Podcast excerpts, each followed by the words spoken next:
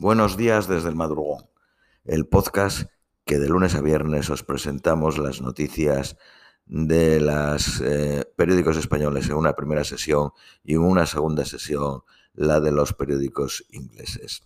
Vamos con las hoy viernes 23 de septiembre a las 2 y 33 de la mañana en España. Periódico El País. Hombres rusos de todas las edades eh, comienzan a recibir una citación para ser enviados al frente de guerra. La negativa al reclutamiento conlleva años de cárcel tras las enmiendas que la Duma, el Parlamento ruso, acaba de introducir en el Código Penal. La Unión Europea busca una posición común ante la salida de refugiados rusos tras la movilización de Putin. Bruselas advierte de que no se puede dar cerrojazo a los solicitantes de asilo. Los países bálticos restringen la concesión de visados. El Consejo de Seguridad de la ONU se reúne de manera extraordinaria ante la amenaza nuclear de Putin y su disposición a la anexión forzosa de territorios ucranianos. Finlandia asegura que el tráfico desde Rusia se está intensificando. Georgia, Kazajistán y Mongolia también registraron atascos en la frontera. Alemania ofrece asilo a los reservistas rusos que deserten ante el inicio de reclutamiento. Zelensky insta a los ciudadanos rusos a levantarse contra la movilización militar anunciada por Putin. Sánchez considera totalmente inadmisibles la amenaza nuclear y la movilización militar anunciada por Putin. El secretario general de la ONU denuncia que la anexión de territorio viola la Carta de la ONU. Rusia afirma que se, ha presentado, que se han presentado alrededor de 10.000 voluntarios para luchar en Ucrania. Ucrania y Rusia realizan el mayor intercambio de prisioneros desde el inicio de la guerra. Kiev logra la libertad de 215 prisioneros, entre ellos 10 extranjeros y miembros del batallón Azov, y Moscú recupera junto a decenas de detenidos a un importante oligarca ucraniano aliado de Putin. Alcaldesas iberoamericanas debaten en México sobre los desafíos globales desde una perspectiva feminista. El presidente de Colombia propone que a los grupos eh, criminales un cese total del fuego en Colombia. La derecha italiana se entrega al liderazgo de la ultra Meloni. Berlusconi y Salvini respaldan a la favorita para las elecciones del domingo. Periódico ABC.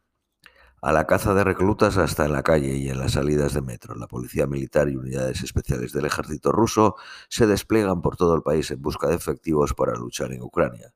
Los rusos ya están siendo llamados a filas en la zona de Siberia para combatir en Ucrania. Kazajistán no otorgará permisos de residencia a los rusos sin la aprobación del Kremlin.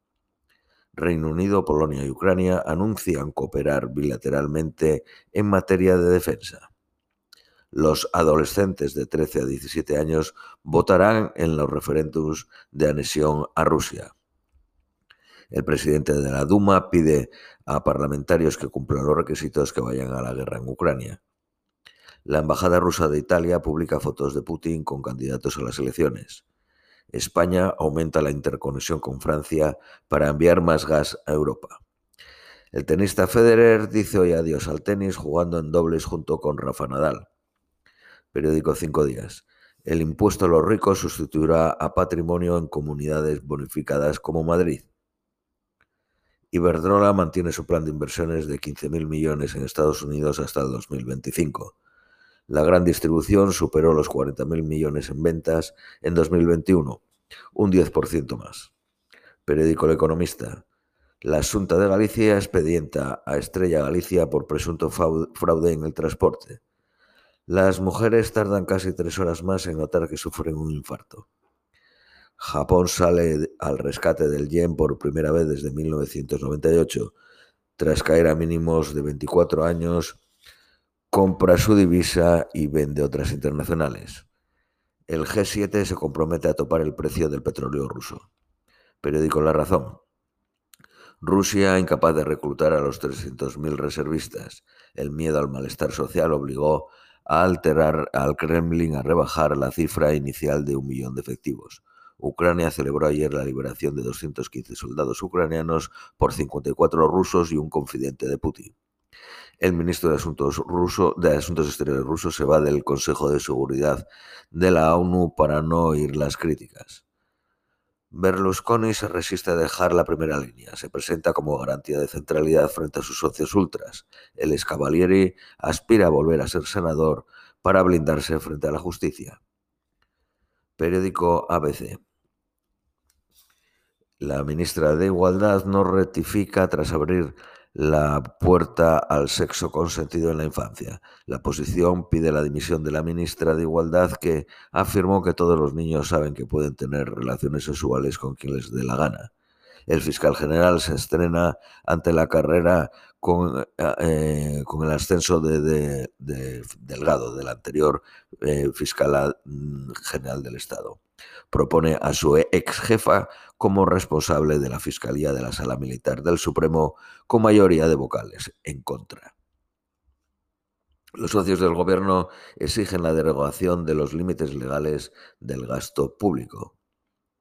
El País Vasco se suma a la carrera fiscal de las comunidades autónomas y deflectará el IRPF. La mala relación entre Podemos e Izquierda Unida aboca a la extinción de la marca Unidas Podemos. Vox eh, rompe con Olana y le cierra la puerta tras sus críticas al partido. Está siendo utilizada por aquellos que quieren hacernos daño, asegura Espinosa de los Monteros. Parlamentarios y cargos territoriales cuestionan a Ortega. Smith se nos ha ido de las manos, dice. Periódico El País. Hacienda prevé que el impuesto a los ricos ya se pague en 2023. El gobierno planea diluir el aumento del gasto militar para salvar el rechazo de sus socios.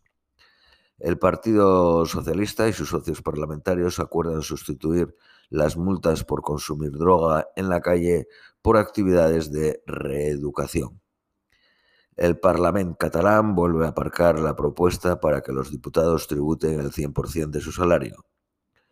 La ex portavoz del Partido Popular en el Congreso y actual diputada Álvarez de Toledo se desmarca de Fijó y apoya una propuesta de Vox para aplicar el 155 en Cataluña. Podemos Izquierda Unida se disponen a relegar la marca Unidas Podemos en las elecciones de mayo. La formación buscará un acuerdo en los territorios antes de final de año para evitar que se repita el fiasco andaluz. Periódico La Razón. Presupuestos negociación antes con el Partido Nacionalista Vasco y Bildu que con Esquerra Republicana. Los socios de Sánchez quieren un impuesto permanente a los ricos. La Ersainsa y los Mossos tendrán competencia sobre control de explosivos compartiéndola con la Guardia Civil. El nuevo impuesto a los ricos, temporal y desde 1 de enero. De 30 mujeres han perdido la vida en España en 2022 por violencia de género. El presidente de Castilla-La Mancha rechaza la guerra fiscal y reclama que actúe Sánchez y un debate en la conferencia de presidentes. Esto es todo por hoy. Os deseamos un feliz eh, viernes y fin de semana y os esperamos el próximo lunes.